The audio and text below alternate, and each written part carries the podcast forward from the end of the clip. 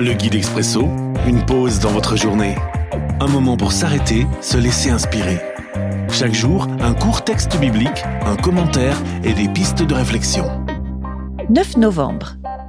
Aujourd'hui dans 1 Pierre chapitre 4, le verset 16. Mais s'il souffre parce qu'il est chrétien, il ne doit pas avoir honte. Il doit plutôt remercier Dieu de pouvoir porter le nom du Christ. L'espérance. Une réflexion de Thibaut Foulon.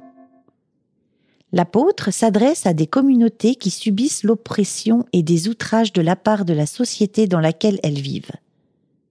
Leurs membres sont ouvertement maltraités parce qu'ils sont chrétiens et qu'ils dérangent.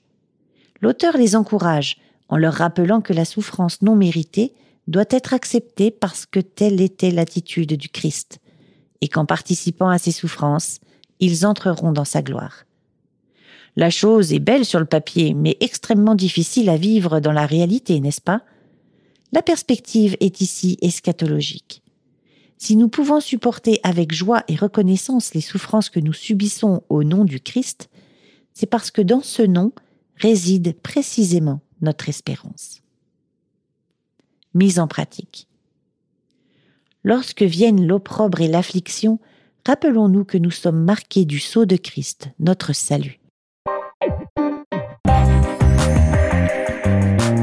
L'Expresso, un guide biblique accessible partout et en tout temps.